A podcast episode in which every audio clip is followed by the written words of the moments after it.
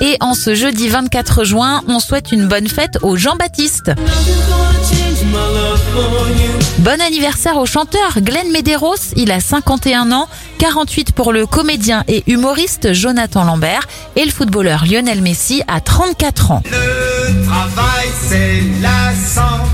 On passe aux événements. La loi sur les conventions collectives est votée en 1936.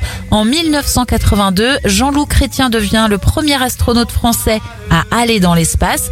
Et LCI, la chaîne info du groupe TF1, est lancée en 1994. On referme cette éphéméride avec le titre numéro 1 en France en 2003, DJ Bobo avec Chihuahua. Belle journée à vous